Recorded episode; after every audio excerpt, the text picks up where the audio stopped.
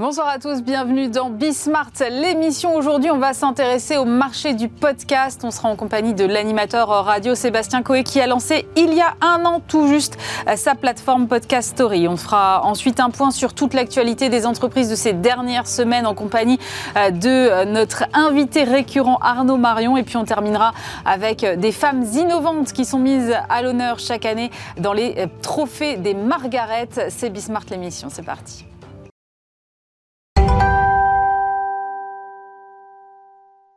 On va parler du marché du podcast en compagnie de Sébastien Coé. Bonjour. Bonjour. Ça va Alors, bien ça va et vous? Oui, très bien. Donc, je ne vous présente pas animateur radio et fondateur, pour ceux qui ne le sauraient pas, de la plateforme de podcast Podcast Story, plateforme lancée il y a un an.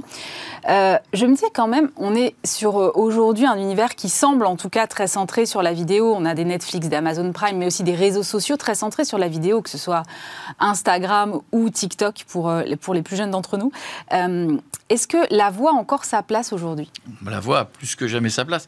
Vous savez, moi, quand j'ai commencé la radio, euh, quand j'étais gamin, j'entendais déjà les prémices de la radio va mourir. Ouais. Alors ensuite, on a dit, euh, quand les FM sont arrivés, on jouait de la musique, on a dit, les généralistes vont mourir. Mhm. Vous vous rendez compte que rien ne meurt. Les, les- les meilleurs et ceux qui trouvent le qui sont les meilleurs dans leur système et dans leur écosystème ne meurent jamais.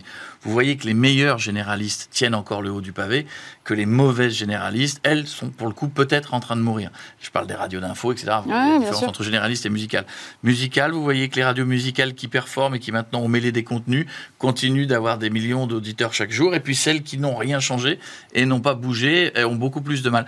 C'est la même chose dans tous les métiers. Donc euh, l'audio performe chaque jour. La radio est un média ultra puissant. Les contenus, euh, on parlera des podcasts tout à l'heure, mais les Mm. contenus audio sont ultra complémentaires. Vous savez que la vidéo, vous pouvez pas tout faire. Avec la vidéo, vous pouvez Non, pas faire sais. du sport, vous pouvez pas courir en regardant la vidéo, vous pouvez pas faire de vélo en regardant la vidéo, vous pouvez pas travailler, vous pouvez pas en voiture mettre de vidéo. Très dangereux. Très dangereux, Interdit. très dangereux. J'ai eu un chauffeur de taxi qui me l'a fait hier, j'avoue que j'ai eu Mais vous savez, c'est c'est la raison pour laquelle aujourd'hui, le, le centre du développement euh, des voitures et des, et des marques qui fabriquent des voitures, c'est plus le moteur. En France, on fabrique, les moteurs thermiques, on fabrique pas les moteurs électriques. Donc il y a tout un système électrique qui finalement ne sera pas dépendant des constructeurs français. En revanche, le divertissement qui va être Oui, c'est embarqué, le Grand Paris de Renault, par exemple. mais c'est pas que Renault, c'est le sujet de tous les constructeurs. Quel divertissement on peut mettre à l'intérieur pour que finalement les gens retrouvent leur contenu et le contenu audio n'a jamais autant performé. Et si on prend le marché américain, puisque le podcast finalement c'est un bébé du marché américain, Ouais. vous savez c'est un peu c'est un regret. Mais moi qui ai commencé la radio il y a des années, on a souvent ce qu'on appelait chez nous des consultants américains. Que vous aviez des types qui arrivaient. Qui vous disait, je vais vous expliquer comment ça se passe Non, en 5 ans. Non, qui d'abord vous disait congratulations. Oh yes, great job. Donc déjà il vous Et, et après, il vous dit. Et après, il vous disait deux, trois trucs qui se faisaient aux États-Unis. Alors, comme tout, faut- comme tous les consultants, il faut prendre ce qu'il y a à prendre, mais parce que en radio aussi, la radio aux États-Unis était faite avec une avance. Les shows américains sur les mornings étaient faits Ah, en bien avance par rapport à chez nous.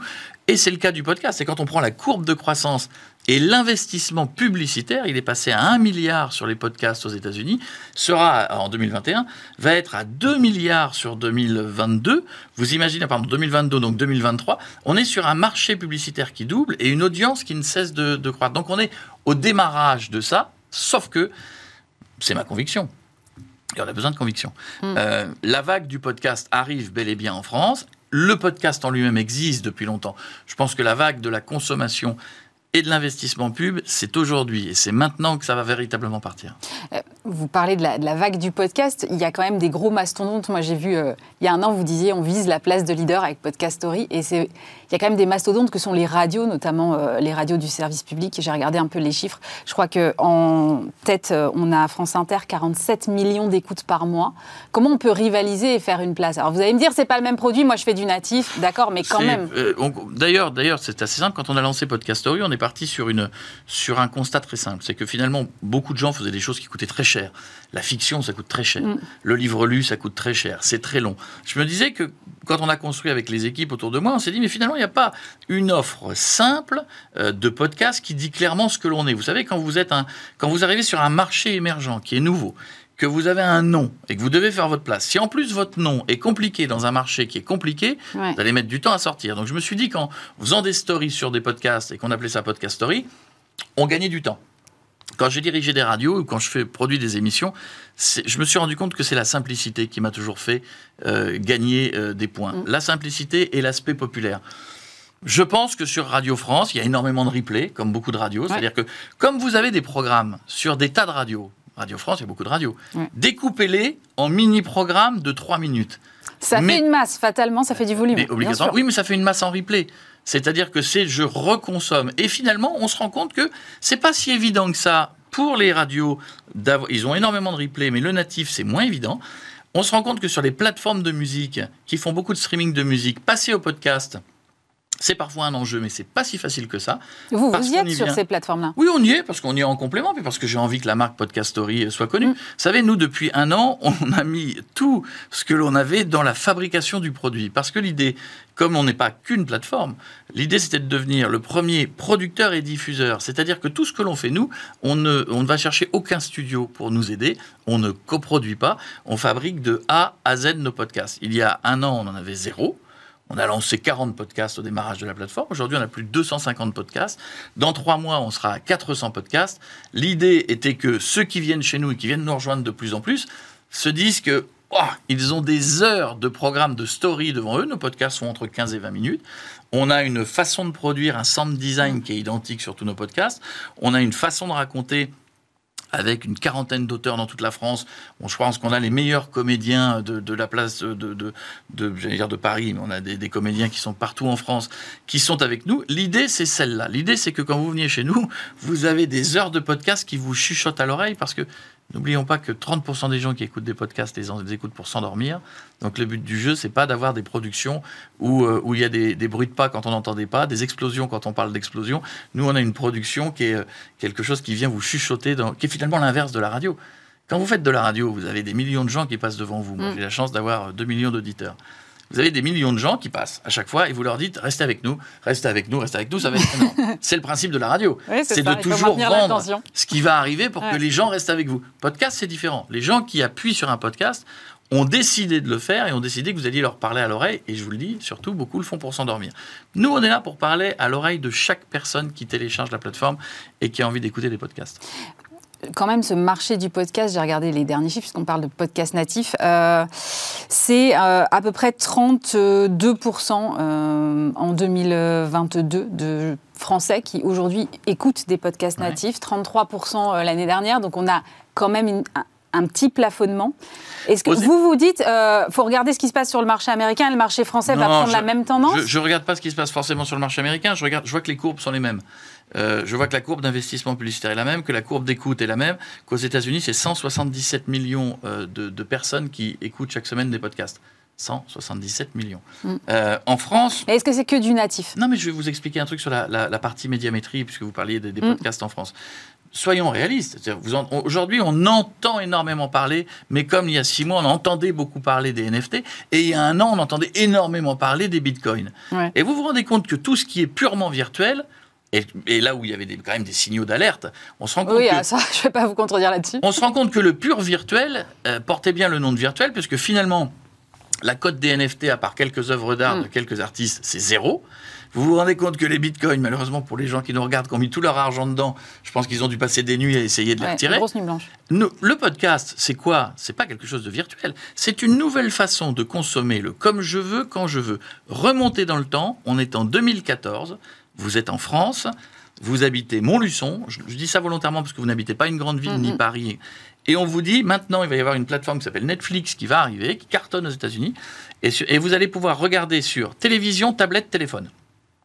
Il y avait, à mon avis, en 2014, un pourcentage monstrueux de gens qui ne savaient pas comment on téléchargeait Netflix, qui ne savaient pas comment on le regardait, qui ne savaient pas comment on pouvait regarder sur sa tablette, sur sa télé. Et puis finalement, l'éducation a fait qu'aujourd'hui, on ne dit plus qu'est-ce que tu regardes à la télévision, on dit qu'est-ce que tu regardes sur Netflix. C'est la même chose pour le, pour le podcast. C'est une façon d'éduquer différente. Aujourd'hui, c'est vrai, le pourcentage des gens qui écoutent des podcasts, on est dans les grandes villes, majorité par Île-de-France, Lyon, Marseille. Vous pouvez prendre les grandes villes, hein, vous pouvez faire un gros cercle.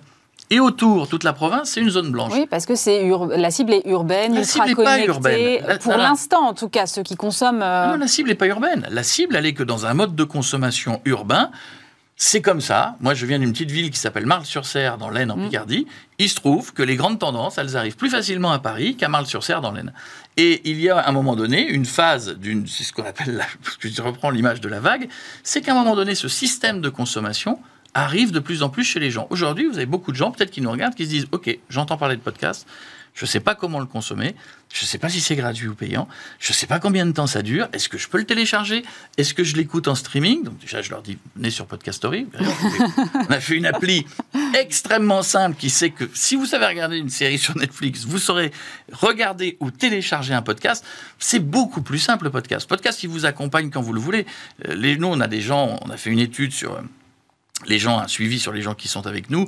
On a téléchargé plus de 30 000 applis. En quelques semaines, on a passé 1 million 200 000 écoutes. Ce qui est rien peut-être quand vous parlez de mastodontes. Mais la différence, c'est que je ne suis pas un mastodonte et que nous faisons notre place avec un système de production et un format qui est unique que les autres n'ont pas forcément.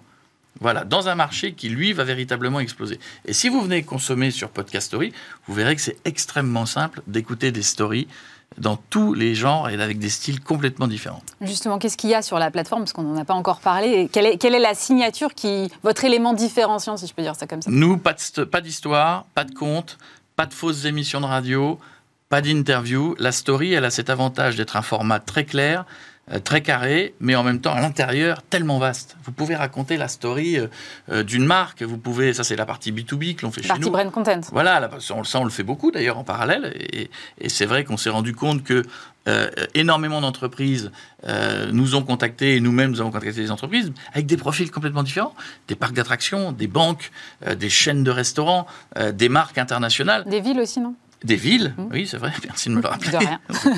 J'ai fait mes devoirs. avec moi. Des villes, des régions, puisque vous allez par là. Euh, parce qu'on s'est rendu compte que les entreprises, les villes, les régions avaient parfois une histoire incroyable, mais que non seulement les clients ne la connaissaient pas, mais parfois les gens des équipes en interne ne les connaissaient pas. Donc il y a différentes dimensions dans le podcast d'entreprise. Il y a une partie RH, il y a une partie communication sur l'histoire de l'entreprise. Nous, en plus, on fabrique en multilangue. Il y, a, il, y a, un format très ludique avec le QR code. Vous savez, ce, ce truc auquel plus personne ne croyait. Oui, et qui fait un retour euh, en force incroyable. Mais voilà, et, parce que le QR code, finalement, vous savez, à un moment donné, on, se disait les personnes âgées n'arriveront jamais. Le QR code, c'est ce qui avait enterré le QR code d'ailleurs. Mm. On se disait les personnes âgées n'arriveront jamais à prendre leur téléphone. Puis finalement, tout le monde s'est rendu compte que maintenant, euh, euh, les personnes âgées, elles ont, si elles voulaient manger au restaurant et lire le menu, elles n'avaient pas le choix que de, de regarder le QR code. Donc, on se rend compte, vous voyez, que l'éducation du public va de plus en plus vite. Souvenez-vous, quand Facebook est arrivé, le nombre de gens qui avaient du mal à mettre une photo ou à liker le compte de leur petite fille mmh. et finalement se rendaient compte qu'un commentaire privé devenait un commentaire sur leur page. Regardez aujourd'hui les gens de plus de 70 ans comme ils manipulent euh, Insta, Netflix facilement. Ça va vite. Ça veut dire que ça va se démocratiser selon vous en fait? Le podcast? Ouais. Mais vous savez, le principe, alors là pour le coup je ne l'invente pas, le principe du je veux écouter quand je veux, mm. comme je veux, faire une pause quand j'en ai envie, euh, le mettre dans ma voiture, le mettre à mon bureau, euh, le mettre dans le train, parce que vous savez, quand vous regardez Netflix dans le train, vous avez un risque de ne pas avoir votre, numéro, votre téléphone en main quand vous mm. arrivez à la gare. C'est quand même un grand risque de vol aujourd'hui dans les trains, dans les métros, etc.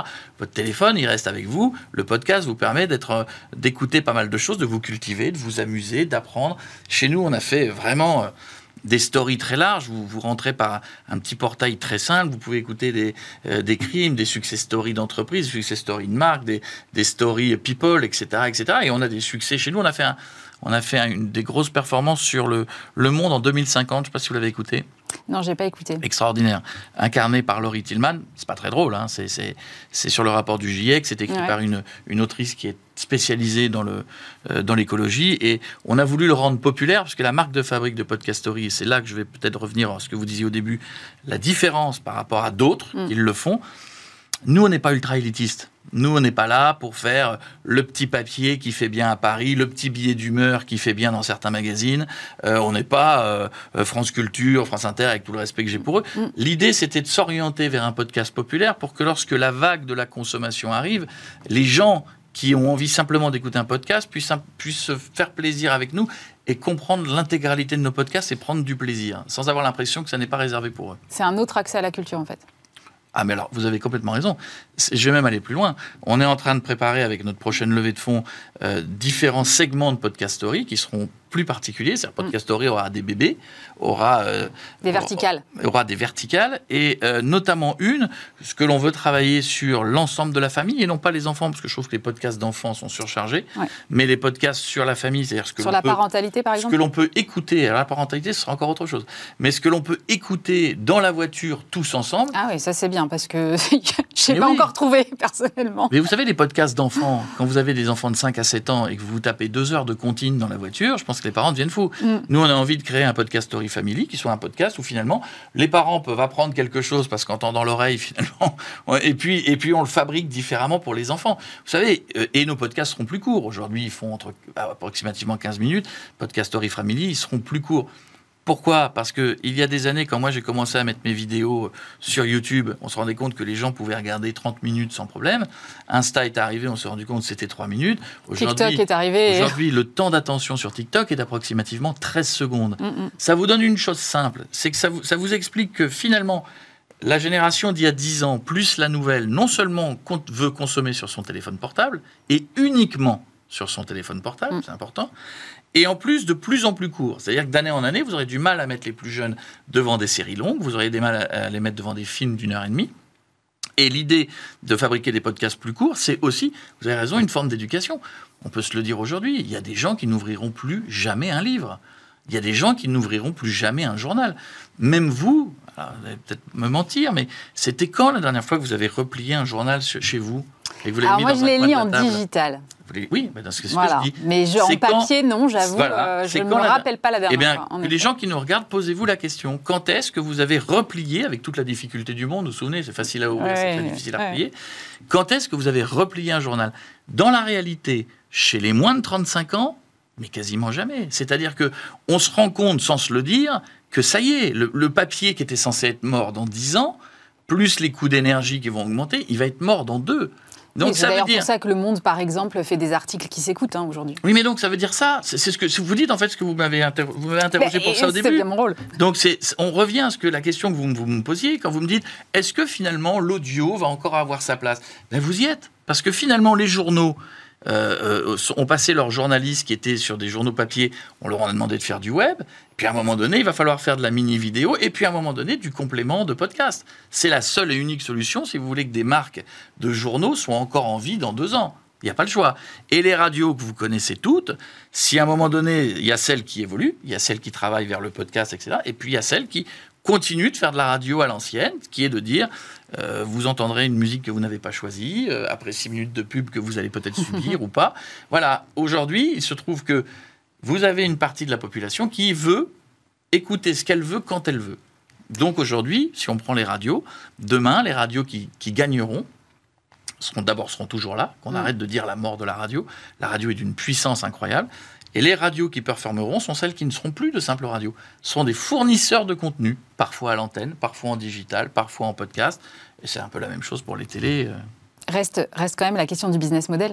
Le business model, il est. Vous savez, euh, vous aviez euh, les, les, mes parents et même des gens qui nous regardent qui ont, qui ont une culture classique de l'entreprise. C'est quoi? C'est on fait une recherche et développement que l'on absorbe dans sa fabrication. Vous sortez un produit à 20, vous avez des frais de, de publicité, de communication, vous essayez de le vendre, et puis à la fin du mois, vous avez fait votre marge. Ça, c'est la version classique du commerce. Aujourd'hui, vous avez un autre business qui existe depuis quelques années, qui est le business du digital, dans lequel vous devez dépenser, dans lequel vous devez utiliser votre trésor. Euh, moi, j'ai pris un choix, c'est-à-dire j'ai décidé de ne pas le mettre dans des grands immeubles, je ne l'ai pas mis dans des grands salaires, euh, je l'ai mis dans des équipes réduites. J'ai quatre personnes à Tourcoing, j'en ai quatre à Paris, dans un studio. Et le but du jeu, c'est que vous devez, pour des podcasts, fabriquer votre catalogue, ce qui n'est pas une dépense d'argent, parce que finalement, votre catalogue, il a une valeur. Vous fabriquez votre catalogue. C'est le choix de Netflix, hein, c'est exactement bah, la même stratégie. J'aurais fait la même chose, j'étais le patron de Netflix. vous fabriquez une plateforme dans laquelle vous mettez le moins d'argent possible, mais qui doit être efficace. Mm. Je pense que c'est ce que l'on a fait, c'est-à-dire qu'on n'a pas dépensé des fortunes, on a utilisé chaque euro comme il euh, se devait. Et puis le digital, c'est ça. Vous devez dépenser pour exister, pour avoir une position dans laquelle vous quand à un moment donné, ça se démocratise, on doit vous repérer et vous devez être l'un des meilleurs en l'occurrence en podcast, avoir le plus grand catalogue. Donc vous voyez, c'est une, c'est une économie à l'inverse. Vous devez tenir, tenir, tenir, tenir, dépenser raisonnablement. Et à un moment donné, quand le business est là, quand le marché publicitaire est là, et il commence à être là en France, puisque des tas d'acteurs qui faisaient des communications classiques se tournent aussi vers le podcast, eh bien, parce que d'abord, vous pouvez une marque aujourd'hui, vous pouvez, vous savez, un écran pub, c'est un écran pub, un spot, c'est un spot. Mm. Une marque, vous pouvez l'intégrer dans votre podcast. C'est-à-dire que votre comédien peut intégrer le client dès le démarrage mm-hmm. du podcast. Donc ça veut dire que le client est intégré au contenu éditorial, ce que vous ne pouvez pas forcément faire dans d'autres médias. Avec le podcast, ça amène cette, cette liberté, cette facilité que vous ne pouvez pas faire en vidéo. très difficile, très cher. Euh, le podcast, et puis nous, on fabrique, je le dis aussi clairement, on fabrique comme on a industrialisé du début à la fin euh, avec, euh, avec nos auteurs, avec nos comédiens et comédiennes. nous maîtrisons le coût de, de, de A à Z et on fabrique dans nos studios. Donc ça veut dire que chaque podcast qui sort de chez nous a été maîtrisé éditorialement et en termes de coût. Et l'année prochaine, vous passez en payant C'est un peu plus complexe que ça. Euh, ce, serait, ce serait un peu simple, mais euh, on, part surtout sur. On étoffe notre catalogue, on étoffe nos équipes, on étoffe notre développement, euh, on fait nos verticales. D'où la levée de fonds Dont nous parlions. Bah, D'où la levée de fonds, oui, parce qu'à un moment donné, vous savez, si vous voulez, euh, si vous voulez vraiment. la phrase d'il y a un an n'était pas une phrase que pour faire beau, l'idée de devenir le premier producteur indépendant et diffuseur mm. de podcasts. C'est aussi de se dire que vous pouvez avoir des entreprises qui vous rejoignent, vous pouvez avoir des talents qui vous rejoignent. Le, basculement payant, finalement, c'est une, une des parties de l'économie dont vous parliez. Mais le but du jeu, c'est de continuer de, de, fabriquer chaque étage de ce que nous, nous fabriquons pour être numéro un. J'ai regardé un peu euh, ce qui s'était passé sur ce marché des podcasts natifs euh, au cours des dernières semaines. Et donc, on a eu quand même euh, Magellan qui s'est fait racheter par ETX il y a quelques mois. On a eu Louis Média qui s'est fait racheter par l'actionnaire de Bismart, en l'occurrence CMI. le prochain à être racheté, c'est vous? Je vais, y a, pareil, je vais vous répondre un truc très simple. Ça, ça me plaît. Euh, parce que ça veut dire qu'il y a un business autour du podcast. Et, il y a un business autour du podcast natif. C'est une très bonne chose. Si rien ne sera acheté, ce serait pas très bon. Euh, je suis autant heureux de voir ça que de voir Audible qui fait de la pub à la télévision. Mm. Parce que c'est eux qui payent pour dire écouter des histoires en podcast. Ça me va très bien parce que je, les, je, les, embrasse parce qu'ils éduquent les gens à la notion de podcast. Donc je trouve ça très bien que, que des concurrents qui ont beaucoup d'argent prennent de la publicité à la télévision pour le dire. Euh, on nous a nous fait une offre de rachat, c'était assez drôle, au bout de quatre mois d'existence au mois de, au mois d'avril. C'est exactement ce que j'ai dit aux, équipes. Je leur ai dit ça n'a aucun sens parce qu'indépendamment de la fierté de dire on est racheté très vite, n'a aucun sens. On a construit que un dixième de ce que l'on veut faire. Laissons-nous progresser et à un moment donné, oui, bien sûr, un rachat, un partenariat, un groupe industriel qui voudra nous rejoindre, qui aura besoin finalement d'acquérir une société qui a déjà un catalogue plutôt que de fabriquer de A à Z. Oui, bien sûr, on réfléchira à tout. Mais là, c'était un peu rapide. Merci beaucoup Sébastien Coy. Je rappelle que vous êtes euh, donc le fondateur de Podcast Story.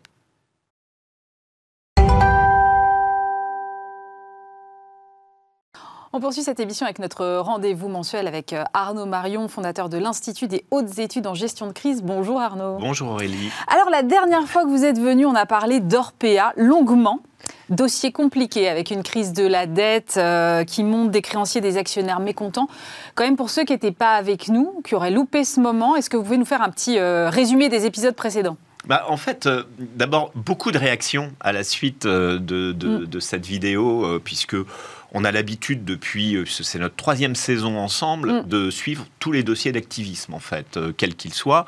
Et c'est vrai qu'Orpea, tout d'un coup, on avait ce sujet lié au livre Les Fossoyeurs et puis euh, tout d'un coup est reglissé sur le terrain euh, financier.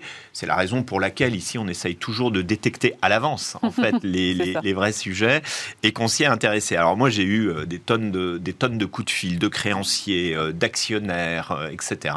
Précisant d'ailleurs en cela que je travaille pour personne dans, dans, le dossier Orpea, mais que juste je suis un observateur comme d'habitude, comme je l'étais sur sur d'autres dossiers. Et alors en fait c'est un dossier qui se complexifie et on se demande s'il ne va pas y avoir un scandale dans le scandale, parce que en ce moment, bon, des actionnaires contestataires, ça c'est toujours vu, parce que souvent euh, on perd de l'argent quand la société est cotée et qu'elle est soumise à une restructuration. Mais au-delà de ça, euh, il ne faut pas oublier quand même que cette entreprise a mené une restructuration financière au mois de juin à travers ce qu'on appelle une procédure de conciliation.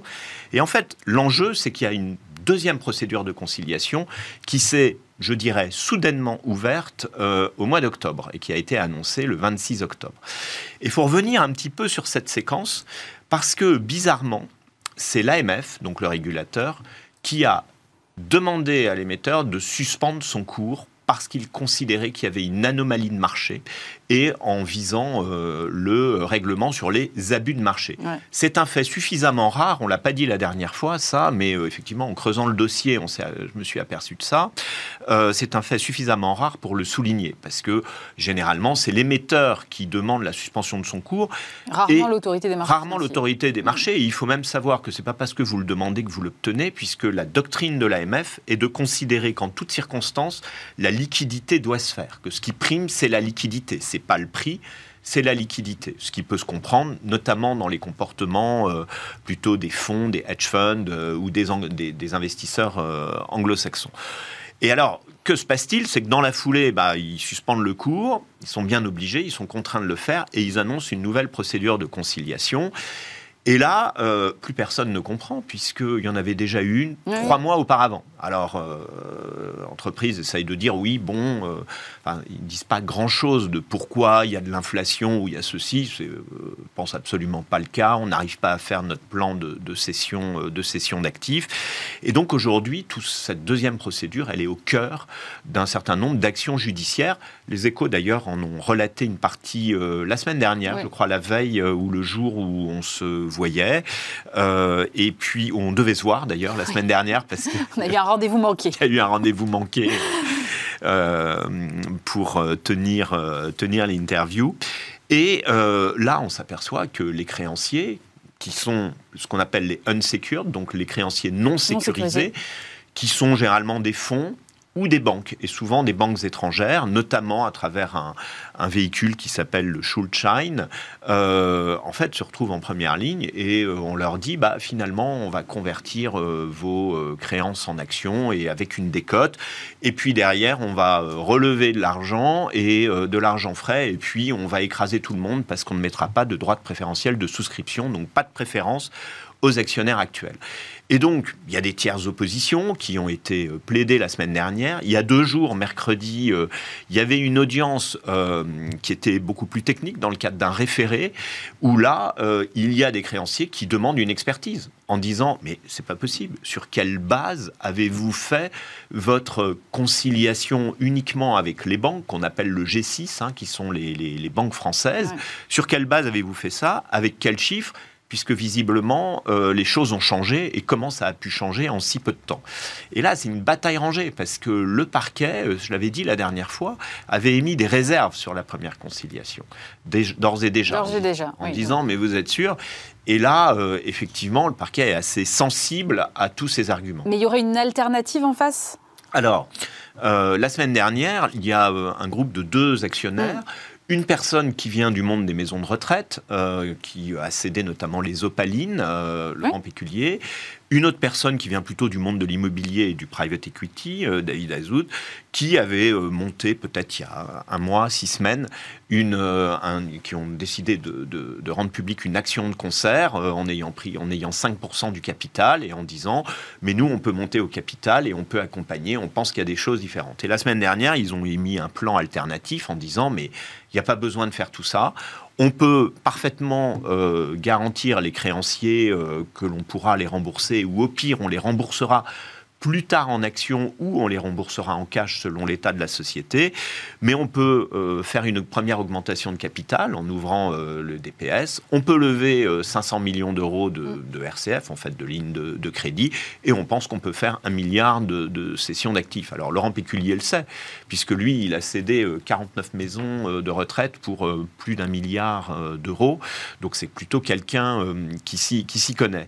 Et donc aujourd'hui, alors, c'est la première fois que je vois ça dans les deals activistes. Généralement, on a les actionnaires versus les créanciers. Voilà. Et les créanciers convertissent. tout le monde est du même côté. Voilà. Et là, ils se retrouvent, euh, comment dirais-je, du, même côté. Il faut voir que les actionnaires aussi ont perdu beaucoup d'argent depuis le mois de juin, puisque l'annonce d'une deuxième conciliation a redivisé le cours par 4, sachant qu'il était passé de 100 à peu près à 25 euros en juin et qu'il est passé de 25 à 6 aujourd'hui.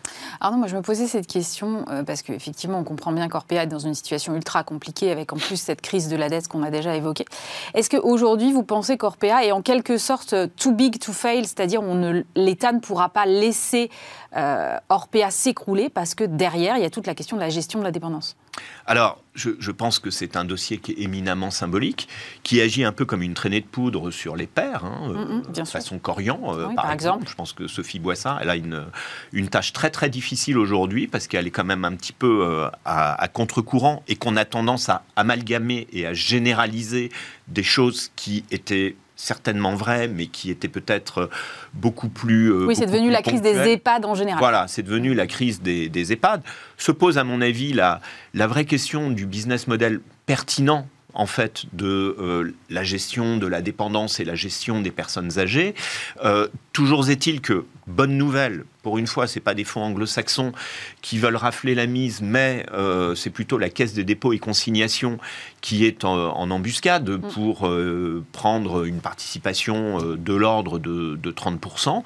On entend même des bruits de marché disant que ça pourrait être 30 à 50% je trouve que, en tant que tel, d'ailleurs, c'est plutôt une bonne nouvelle et c'est certainement compatible avec euh, les plans euh, dont, on a, dont on a parlé. L'un n'est pas ennemi de l'autre. Moi, ce que je dis, c'est que euh, une société qui fait défaut et rembourse pas ses créanciers, elle a plus accès au crédit. Or, c'est quand même une entreprise. Il y a une dimension immobilière là-dedans qui nécessite effectivement du financement. C'est certainement ça en fait le sujet, c'est-à-dire le mélange entre euh, l'immobilier et euh, la gestion. Et finalement, il y a un peu une tendance qui se dessine, c'est que la gestion ne devrait pas être à but euh, lucratif et devrait se faire selon un certain nombre de standards. Sophie Boissard a annoncé d'ailleurs que Corian allait se transformer en entreprise à mission, récemment, en disant qu'il faut qu'on aille plus loin, il faut qu'on fasse plus de formation. Après, le mal des EHPAD, c'est aussi le mal de l'hôpital français. C'est la même chose. C'est-à-dire que les, aides-soignants euh, font euh, fonction d'infirmiers, les infirmiers font quasiment fonction d'internes, les internes font fonction de médecins et les médecins font fonction de, professeurs. C'est un peu ce décalage euh, qui existe aujourd'hui. Donc, pour répondre à votre question, on n'est jamais too big to fail et on l'a vu dans beaucoup de dossiers, je suis bien blasé pour le, pour le savoir. On ne l'est jamais. Euh, il y a certainement une volonté que ce dossier euh, puisse se gérer. Mais alors du coup, c'est absolument la stratégie de l'entreprise Orpea est absolument incompréhensible. Dans ce cas-là, on met tout le monde autour, de, la, table. Or, en juin, ils n'ont mis que les banques, ils n'ont pas mis les autres créanciers. C'était ça la réserve du parquet. Et euh, je suis certain qu'aujourd'hui, tous les créanciers, ils peuvent tous concourir au, même dessin euh, en fait pour Orpea. Alors la dernière fois que vous êtes venu, on devait parler de Twitter et puis on n'a pas eu le temps. Twitter racheté par Elon Musk, Elon Musk qui a semble accumuler un certain nombre de faux pas. Vous avez écrit, il me semble, partout où je passe les mêmes erreurs. Est-ce que ça s'applique à Elon Musk? Oui, alors c'est vrai que tout le monde se pose euh, vraiment la question parce que, euh, en tout cas, il surprend. Mais mm. comme vous le savez, pour faire avancer le monde, on a besoin aussi de gens qui sont un peu fous. Euh, et quelque part, euh, quand il avait euh, lancé Tesla, mm. et que globalement on disait mais c'est un constructeur automobile sans usine et sans voiture, tout le monde s'est moqué de lui. On a vu où il en est aujourd'hui. SpaceX, il s'est mis au niveau de la NASA, mm. travaille pour la NASA. Twitter, pour le coup, il est disruptif, il a surpris tout le monde. Moi, j'ai un questionnement. Finalement, cette entreprise arrive à fonctionner avec deux fois moins de salariés puisqu'il y a à peu près 3500 euh, euh, salariés qui ont été licenciés euh, du jour au lendemain. Alors, il dérange, je dirais, il dérange tout le monde. Là, il vient de bannir des journalistes, là, ce matin. il dérange tout le monde, mais finalement, vous savez qu'il a le soutien de tous ses pairs aux États-Unis, les Mark Zuckerberg, les Reed Hastings, etc., en disant on ne sait pas où ça va mener, mais ça va être intéressant de voir où il va. En tout cas, moi, ce qui m'intéresse, c'est c'est sa position de manager. Il donne quand même l'impression d'être quelqu'un qui met euh, vraiment les mains dans le cambouis, quitte à dormir sur place. Alors c'est peut-être symbolique et exagéré, j'en sais rien, mais est-ce que c'est aujourd'hui la fonction d'un dirigeant d'être à ce point dans l'opérationnel? Alors, c'est ce qui inquiète en fait les investisseurs et les marchés. Je parle des investisseurs de Tesla. C'est qu'ils se disent, connaissant Elon Musk, qui dormait déjà dans son usine, il dort euh, chez Twitter, ça veut dire qu'il va plus s'occuper du reste. Ça, c'est un souci. C'est d'ailleurs pour ça que le cours, entre autres, de Tesla a dévissé. Pas que pour ça, il y a eu aussi il a vendu des actions. Il a vendu beaucoup d'actions et encore euh, plusieurs millions euh, cette semaine. Cette semaine. donc ça, c'est un, ça, c'est un sujet. Ça donne l'impression, en fait, d'une, d'une improvisation. Ça donne l'impression aussi de, d'une espèce de radicalité. la vraie question, bien évidemment, c'est la régulation de cette. Lui, il défend le free speech, hein, c'est-à-dire la liberté d'expression. Oui, mais s'il commence à bannir des journalistes, on va se poser des questions. Ah bah voilà. Bah oui, voilà. C'est-à-dire que tout le monde peut tout faire, mais pas suivre son jet privé euh, au nom de la sécurité. Donc on sent qu'il invente les règles au, fur, euh, et à mesure et que c'est une espèce de happening permanent. Il avait licencié tellement de personnes que je pense qu'il a repris euh, certainement avec des grosses augmentations un certain nombre de, personnes, de personnes clés c'est quand même tout de même assez dérangeant. son vrai problème, d'abord, le vrai problème, Twitter, ça fait 10 ans que c'est coté, il y a eu 8 années de perte sur 10.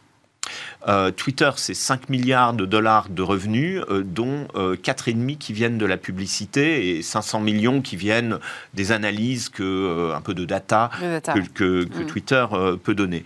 Donc il y a aujourd'hui un recul de la part du top 100 des annonceurs. Hein. Les annonceurs américains, c'est 55% du chiffre d'affaires de Twitter.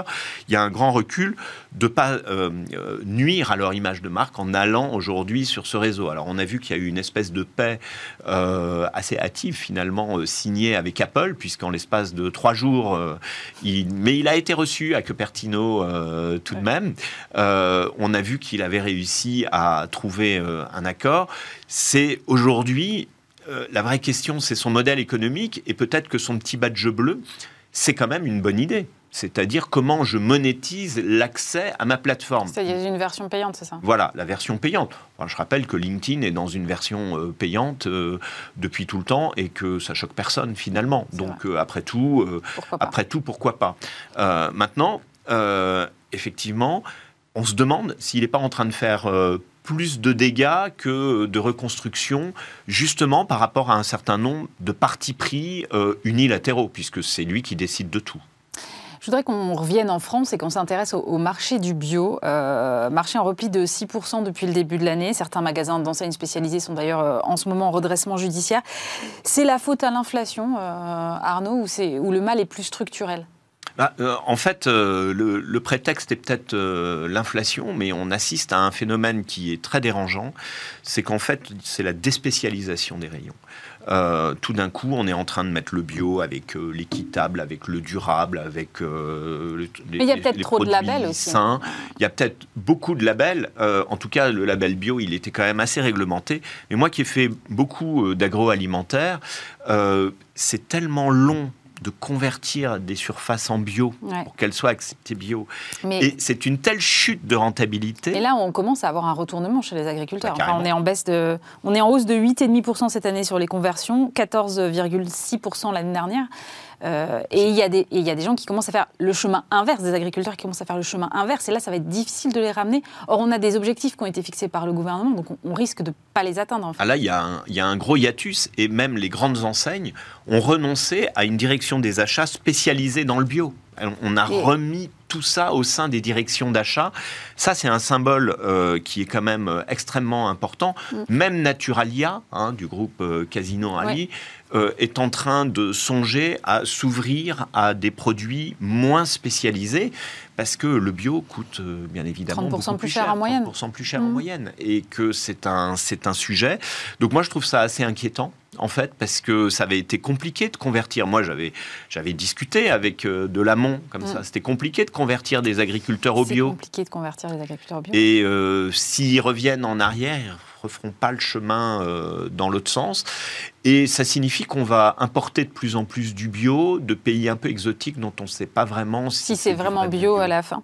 Euh, d'ailleurs, une fois encore, c'est l'État qui intervient à la fin, puisque le ministre de l'Agriculture, Marc Fesneau, a annoncé une dotation de 5 millions d'euros pour le fonds Avenir Bio, une enveloppe de 750 000 euros pour une nouvelle campagne de communication sur le bio. Euh, c'est quand même quelque part un enjeu et de souveraineté alimentaire et un enjeu national à la ah fin. Bah oui, et surtout un, enjeu de souveraineté, un, enjeu aussi d'éducation par rapport à ce que, à ce que l'on mange, par rapport au danger d'un certain nombre de produits euh, transformés, et euh, je dirais de ce qui vient aussi souvent euh, hors de l'Union européenne. Alors, autre euh, sujet, euh, cette fois, c'est euh, Proxinvest qui, après Vigeo, est passé sous pavillon américain, racheté par Glass Lewis. C'était jusque-là la seule agence de conseil en vote française. Est-ce qu'on peut craindre que les investisseurs en France soient un petit peu moins bien conseillés du fait de ce rachat? Bah, Proxinvest, alors c'est-à-dire en fait repris par Glass Lewis, donc globalement il reste deux grandes agences au niveau mondial, mmh. ISS et Glass Lewis, notamment, alors qui font des, ce qu'on appelle des proxy qui font euh, du conseil aux investisseurs, du conseil de vote et d'attitude à avoir pendant les assemblées générales, mais qui sont euh, très écoutés parce que euh, quand à un moment ils disent de voter contre une résolution ou quelqu'un qui se présente, on l'a vu d'ailleurs dans le dossier Lagardère, euh, l'an dernier, quand il y avait eu euh, les, votes à faire, ils avaient quand même, euh, comment dirais-je, appuyé les résolutions des activistes, ce qui généralement n'était pas leur position.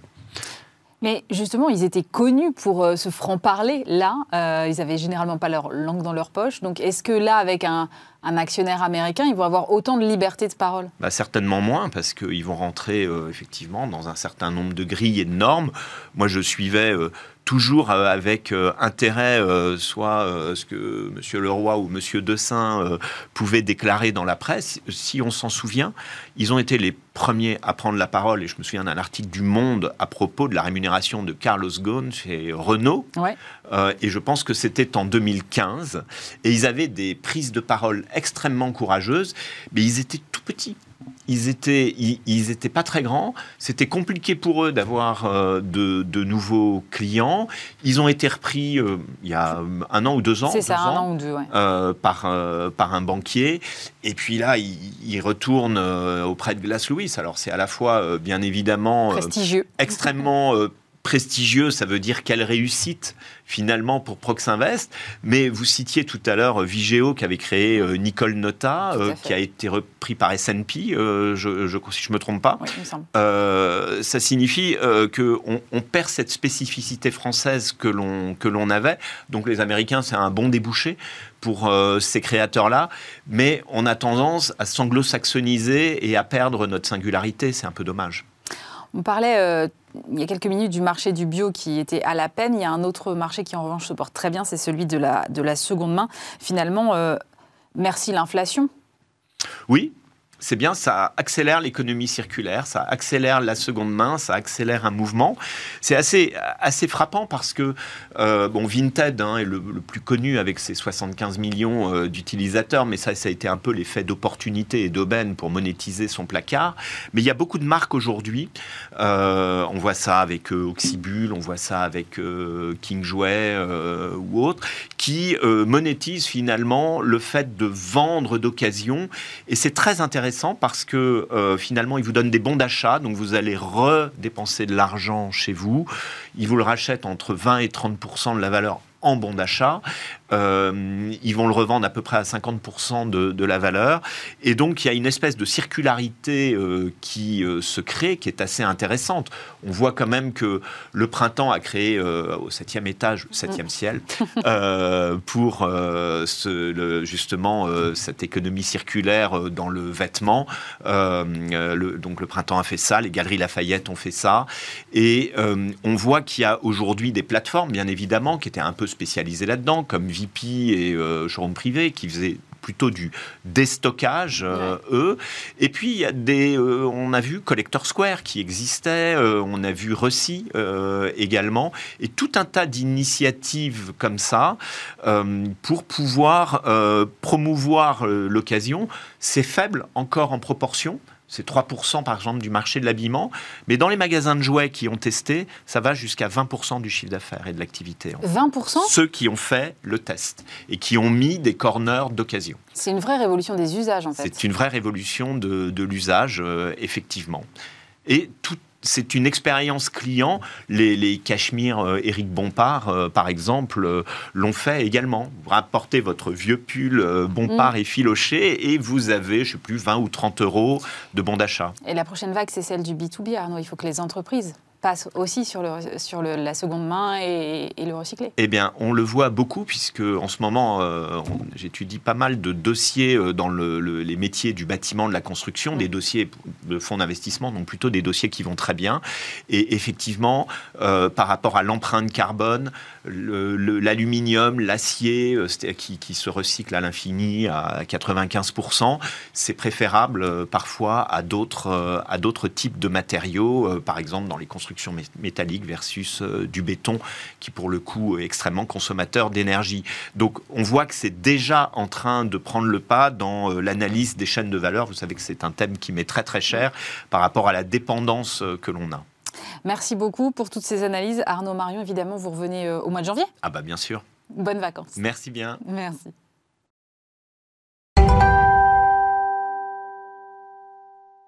On termine cette émission avec euh, deux femmes. D'abord Delphine euh, Rémy Boutan, fondatrice de JFD, bonjour. Bonjour. Et Céline Bardet, fondatrice de We Are Not Weapon of War, bonjour. Bonjour. Euh, Delphine, vous venez aujourd'hui nous parler du prix des Margaret. Est-ce que d'abord vous pouvez nous raconter l'esprit de ce prix qui, qui, en fait veut encourager, si je comprends bien, les femmes innovantes? Exactement, inspiré pour encourager. on l'a créé à l'occasion de la journée de la femme digitale qu'on avait lancé euh, en 2013. Et euh, Margaret, c'est Margaret Hamilton, cette codeuse informaticienne mm. de la NASA qui a contribué au premier pas de l'homme sur la Lune. Et toutes ces femmes, c'était des femmes de l'ombre, et c'était souvent d'ailleurs elles, elles avaient double peine, elles étaient noires et femmes. Donc on les mettait dans des, petites, euh, des petits endroits, et puis elles faisaient des computer ladies. Le mot computer, en fait, calculatrice, n'existait pas en France, n'existait pas, pardon, en français. Et donc elles faisaient ça. Elles étaient, euh, mais elles étaient vraiment les, ce fameux sous le radar, les figures de l'ombre. Euh, et, donc c'est pour rappeler en fait que euh, l'informatique qui a pris ses lettres de noblesse dans les années 70, c'est là où les hommes s'y sont engouffrés. Mais c'était avant, c'était nous les femmes à qui on, donnait ce genre de, de tâches. Et, et aujourd'hui, on s'aperçoit que l'informatique, la tech, l'innovation gouverne le monde. Et donc, il faut que les femmes se reprennent ce, euh, ce secteur euh, qu'elles avaient créé à l'époque, qui leur appartenait d'une certaine façon, et où aujourd'hui, on les invisibilise de plus en plus. Et donc, ce prix, les Margaret, c'est en hommage à Margaret Hamilton, mais c'est en hommage à toutes ces femmes qui changent le monde grâce à la tech. On a Céline avec nous aujourd'hui et, qui utilise la tech pour un monde meilleur. Euh, et pour voilà pour, pour protéger la planète, protéger les, les humains et, vivre mieux ensemble en fait. Est-ce que c'est aussi pour mettre des rôles modèles en lumière? On dit souvent il n'y a pas assez de femmes dans la tech et Dieu sait que sur Bismart on le répète à longueur de temps. Est-ce qu'il y a un moment où voilà il faut montrer des cas comme Céline parce que au moins on dit aux jeunes filles voilà c'est possible vous aussi vous pouvez le faire? Bien sûr, je crois en l'effet miroir je, crois qu'on ne peut pas être ce qu'on n'a pas vu. Plus on verra de femmes rôle modèle, rôle modèle, c'est un peu présomptueux et euh, prétentieux, mais l'important, c'est et, Céline Bardet le montre dans, ce qu'elle fait, et, toutes ces femmes en fait qui ont, qui ont eu ce prix, euh, c'est rendre visible en fait et dire et montrer par prendre ces, prises de parole, montrer que c'est possible. Alors oui, c'est difficile.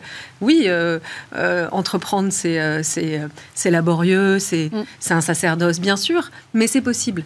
Et, et, les femmes, aussi bien que les hommes, peuvent y arriver. Alors justement, je vais me tourner vers L'une des lauréates des années passées, Céline Bardet, vous avez eu le prix en 2018, le prix coup de cœur des Margaret pour We Are Not Weapon of War. Est-ce que vous, pouvez nous expliquer ce que c'est que ce projet? Alors le projet, justement, c'est intéressant parce que moi, je suis juriste à la base et j'ai eu des rôles modèles de femmes juristes. Mm. Mais j'en avais absolument pas dans la tech. Et moi, j'ai commencé à réfléchir, à me dire, je travaille sur des zones de conflit. Et j'ai commencé à me dire comment on pourrait développer des outils tech qui permettent aux victimes de viols de guerre, en l'occurrence, puisque je travaille sur les violences sexuelles liées au conflit, euh, de pouvoir s'identifier pour qu'on sache où elles sont, de pouvoir mieux les aider, etc. Et, et j'avais pas vraiment de modèle par rapport à ça. Et j'ai développé cet outil. Je suis très très fière de ce prix. Et je, je rebondissais vraiment sur la question du rôle modèle parce que je pense que c'est extrêmement important en effet de voir à un moment qu'il y a euh, des femmes qui peuvent faire ça. Je crois que cette idée-là d'image, de l'incarner à travers des gens qui le font, c'est extrêmement important, en particulier pour les jeunes filles. Et moi, aujourd'hui, on m'écrit beaucoup. Beaucoup de femmes et de jeunes filles m'écrivent autour de ce projet. Donc ça, je pense que c'est très important. Donc c'est le travail qu'on fait et cet outil s'appelle Backup et il est en train d'être déployé euh, dans le monde, euh, sera déployé dans le monde l'année prochaine. Comment vous l'avez construit Qu'est-ce qui vous a aidé? Qu'est-ce qui vous a manqué au moment où vous avez lancé ce projet, en dehors du fait de ne pas voir d'autres réussites un peu euh, qui pourraient vous ouvrir la voie? Alors moi, à la base, je suis pas tech ni développeuse, mm. donc je travaille avec euh, une compagnie qui développe. Moi, j'ai eu cette idée, mais euh, par exemple, j'ai pu remarquer aussi que même la compagnie qui développe cet outil, que j'aime beaucoup par ailleurs cette compagnie, on a très peu de femmes. Et par exemple, c'est un outil qui est développé pour aider principalement les femmes, parce que les victimes de violences sexuelles dans les conflits sont des femmes. Donc ça aussi, c'est une question, parce qu'on a besoin de femmes développeuses, qui, mm. je pense, ont forcément une approche qui est un peu différente. Et euh, ça, moi, j'ai remarqué que ça, ça manquait beaucoup euh, au sein des, entreprises, qui sont encore une fois pas mon secteur à moi, mais je vois que j'ai beaucoup de mal. Moi, je demande, j'ai dit, mais où elles sont les femmes développeurs? Est-ce qu'elles peuvent venir sur le projet backup? Donc ça aussi, c'est une question euh, qui se pose. Donc l'idée, euh, moi j'ai eu l'idée, le développement tech, évidemment, euh, c'est pas moi qui, qui le fais. Delphine, je trouve ça très intéressant ce que souligne Céline à l'instant, c'est-à-dire il, y a assez peu d'hommes dans le développement de ces projets tech, enfin assez peu de femmes, pardon, et que la place est, justement prise par les hommes.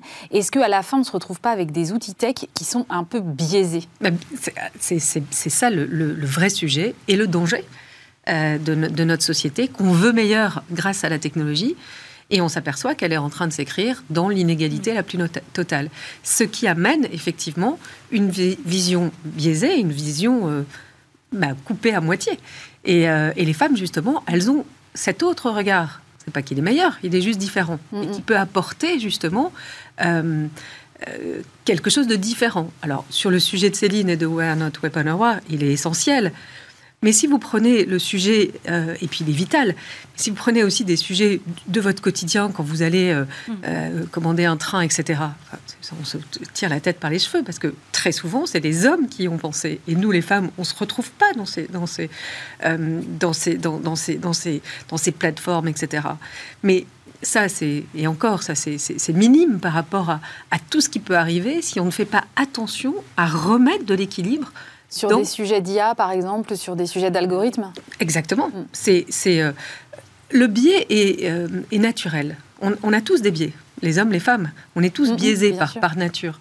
L'important, c'est justement d'y faire attention et de mettre des, des, euh, de mettre des, pare-feux qui permettent que ces biais soient le, le, le, moins possible impactants pour le, résultat de ce que peut apporter une intelligence artificielle, etc. Et un de ces pare-feux, c'est d'avoir des femmes au même titre que les hommes, en fait. Qu'on puisse être ensemble. En fait, une entreprise, une société, elle, elle, elle, doit être représentée à part égale. On est les femmes 52% de l'humanité. Euh, donc on se doit d'être à 52% dans tout ce qui est créé mm. euh, pour cette humanité. Et puis je pense que tant que les femmes seront sous-représentées, c'est toutes les minorités qui continueront à être sous-représentées. Donc c'est aussi une question d'égalité, mais de diversité et puis de performance, parce que on le sait, quand les femmes sont à la tête d'entreprise, eh elles surperforment. Alors Céline, que vous a apporté euh, ce prix à vous? Bah, je crois déjà vraiment c'est un prix euh, sans flatterie, c'est un, prix qui est extrêmement euh, important pour moi. J'étais très très honorée euh, de l'avoir et parce que je, on partage ça, je pense qu'on partage ces valeurs d'égalité, d'inclusivité. Moi mon travail, je travaille là-dessus et je pense que c'est tout à fait ce que fait la JFD et, donc pour moi c'était hyper important d'avoir ce prix. Ça m'a apporté bien sûr de la visibilité comme je le disais. J'ai on a des, des jeunes filles aujourd'hui qui me contactent aussi parce que elles ont vu que j'avais eu ce prix. Donc pour tout ça, c'est extrêmement important. Et encore une fois, moi j'insiste là-dessus, mais c'est vrai que la question du rôle modèle, c'est encore une fois rôle modèle, ça veut tout et rien dire, mais c'est en fait de pouvoir euh, voir de manière concrète des femmes faire des choses qui ont trait à ce secteur-là. Ça, c'est hyper important parce que ce sont des générations derrière qu'on va pouvoir inspirer et de pouvoir dire c'est possible. C'est pas c'est pas possible que dans ce secteur on soit encore si en retard parce qu'on a besoin effectivement des deux regards et c'est extrêmement important euh, parce qu'on rentre aussi dans une ère où on va être technologique, je veux dire un maximum. Donc, euh, donc voilà, donc ça m'a apporté tout, tout ça. Céline parle des générations futures. Il y a un prix Margaret Junior. c'est important aussi d'aller encourager les jeunes filles dès le plus jeune âge parce qu'on sait qu'elles délaissent grandement les mathématiques et tout ce qui peut avoir trait à des études plus technologiques ben, Ce prix Les Margaret, il, y a effectivement trois catégories entrepreneurs, intrapreneurs et juniors qu'on a créé en 2020 en plein, plein Covid, mmh. euh, pour rappeler aussi à ces, à ces jeunes filles euh, qu'elles étaient euh, complètement capables, au même titre que, euh, les, femmes plus, âgées, de, de réfléchir et d'imaginer un, un, futur avec comment la technologie pourrait apporter quelque chose de meilleur. Donc, ce, il est donc ces, trois catégories entrepreneurs, intrapreneurs, donc pour des femmes qui portent des projets de transformation dans les entreprises, et les juniors, donc 7 à 18 ans. On en a rencontré, alors en plus, donc on le fait en Europe et en Afrique. Et donc, on a aussi cette notion de bâtir des ponts entre ces deux continents, l'Europe et l'Afrique, et, euh, de les mettre en, lumière, en visibilité, puisqu'elles rapportent, euh, euh, dans le cadre du prix, elles, ont un accompagnement de l'accélération de croissance programme de, la JFD de nos partenaires. elles ont un million d'euros de visibilité en équivalent média pendant un an. Elles sont vraiment accompagnées pour que leur projet voit le jour. Et donc, on le fait en Europe et en Afrique. Malebina Tsotsotso qui, est, euh, qui a remporté le prix euh, Margaret Junior euh, d'Afrique du Sud. C'est notre grande fierté. On lui a aussi remis une bourse d'études qu'on a. Que fait-elle? elle, a, elle a créé une plateforme d'e-learning qu'on a présentée au, à l'ambassadeur d'Afrique du Sud en France à l'occasion du 8 mars de, des 10 ans de la JFD. Ce, L'ambassadeur d'Afrique du Sud a présenté le projet au président d'Afrique du Sud et aujourd'hui, sa plateforme d'e-learning est intégrée dans le le, programme d'éducation en Afrique du Sud. Et on lui a donné sa bourse d'études euh, qu'on a euh, signée directement à l'African euh, Leadership School. Et donc ça, c'est des, ça, c'est des grandes fiertés parce que ça, les, ça, les, ça les accélère très vite. Et jamais elles auraient pu faire ça seule. Elle a 15 ans, Malébina. Alia Semia, elle a trois ans et demi. Elle, elle a est créé, venue sur ce plateau. Elle a créé, elle est venue sur votre plateau et merci. et, et, elle, est formidable. Ah ouais, cette application contre le harcèlement scolaire. Et euh, elle a fait un TEDx comme Céline. Et moi, j'avais rencontré Céline quand elle avait fait son TEDx. Et c'est quelque chose qui m'avait énormément marqué. Et euh, j'étais allée la voir après son TEDx. Parce que c'est la important, parole. Ouais. Si je ajouter dans des pays en développement, justement, aussi de porter cette image. On ne se rend pas compte, mais ça a un impact énorme, énorme dans des pays où c'est encore plus difficile. C'est difficile partout d'être une femme, mais ça l'est encore beaucoup plus dans ces pays-là dans lesquels je travaille. Et donc là, ça apporte encore une fois une inspiration et surtout se dire, bah oui, c'est possible en fait. Et, et de l'autonomisation aussi de ces jeunes filles qui vont devenir des femmes et qui vont compter dans la société. Donc c'est pour ça, je trouve que c'est extrêmement important. Pour terminer, euh, Delphine, comment on candidate? Alors, on candidate tout de suite maintenant, sans hésiter. Et, on n'attend pas que tout soit parfait, parce que c'est jamais parfait. Et si c'est parfait, c'est que c'est trop tard, parce qu'on recommence. Donc voilà, surtout, surtout, euh, un appel à toutes ces femmes et jeunes filles, n'attendez pas la perfection. Euh, le syndrome de la bonne élève, on l'a toutes. Donc ça. vraiment, je tiens, à le dire. Jusqu'au 9 janvier, minuit, euh, et, il faut y aller, quoi. Il faut y aller. C'est un prix qui est sous le haut patronage du président de la République française. Euh, on est très fiers puisque Jean-Noël Barrot, le ministre du numérique, a annoncé que ça serait le président de la République lui-même qui remettrait les prix le 17 avril. Euh, et, et, donc, c'est sur le site www.johngfd.com. Et il y a un appel à candidature et c'est très simple. Il y a très très peu de euh, d'éléments euh, à fournir, euh, de détailler. Bien au contraire, nous, ce qui nous intéresse, c'est le projet et, une minute de vidéo pour l'expliquer. Et on a un jury d'experts qui se réunit le 9 février pour élire les Margaret, qui seront révélées donc le 17 avril sous le patronage du président de la République française européenne et africaine. Merci beaucoup euh, Delphine Rémy-Bouton. Je rappelle que vous êtes donc la fondatrice de la JFD et Céline Bardet, fondatrice de We Are Not Weapon of War. C'est la fin de cette émission. Merci de nous avoir suivis. Euh, on part pour une petite quinzaine de jours de vacances, mais évidemment, euh, vous aurez l'occasion de redécouvrir les meilleures émissions de l'année. Passez de très belles fêtes sur Bismart.